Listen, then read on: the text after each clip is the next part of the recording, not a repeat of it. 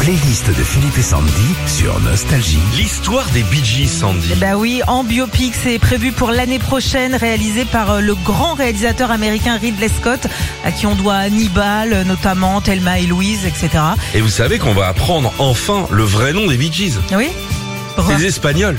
Ah oui, d'accord. Les Bee Gees. Ah, c'est Ouais, les ça. frangins Bee Gees, mon gars. D'accord. Ils étaient là, passe au magasin, qu'est-ce que tu veux, prends des olives. Et vraiment, fran- Ah, très dangereux les Bee Gees, attention, hein, ils contrôlaient toute la rue là-bas. hein. On va découvrir ça l'année prochaine. Le premier titre des Bee Gees, justement, To Love Somebody. C'est à eux ça. hein. Ouais, début de carrière en 67, leur- c'est leur tube préféré, c'est leur tube le plus repris dans le monde. Je savais pas que c'était eux, j'avoue. Jive Talking. C'est le tout premier tube disco du groupe et ça c'était sorti en 75. Night Fever, les Bee Gees. Évidemment. Eh oui, extrait de la BO du film du même nom, c'était sorti en 77 et ça a été enregistré en France au château d'Hérouville dans le Val d'Oise. More Than a Woman. C'est joli ça. hein. Ouais. Les Bee Gees composent ce tube pour la fièvre du samedi soir, sauf que dans le film, c'est une version enregistrée par Tavares qu'on entend. Absolument. Ouais. Tavares. Même famille.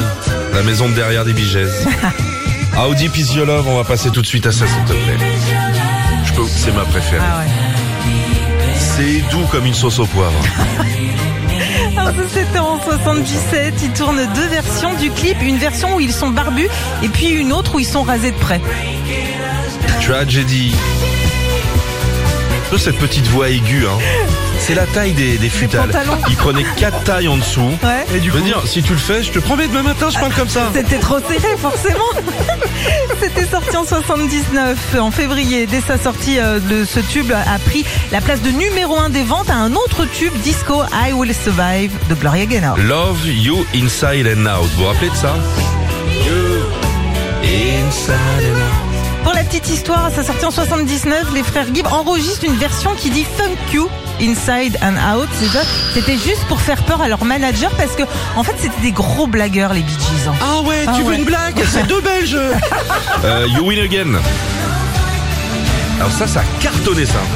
Écoute ça. You Win Again. Huit ans après n'avoir rien sorti, c'est en 87 que les trois frères deviennent numéro 1 des ventes. Merci Sandy. Philippe et Sandy. 6h-9h sur Nostalgie.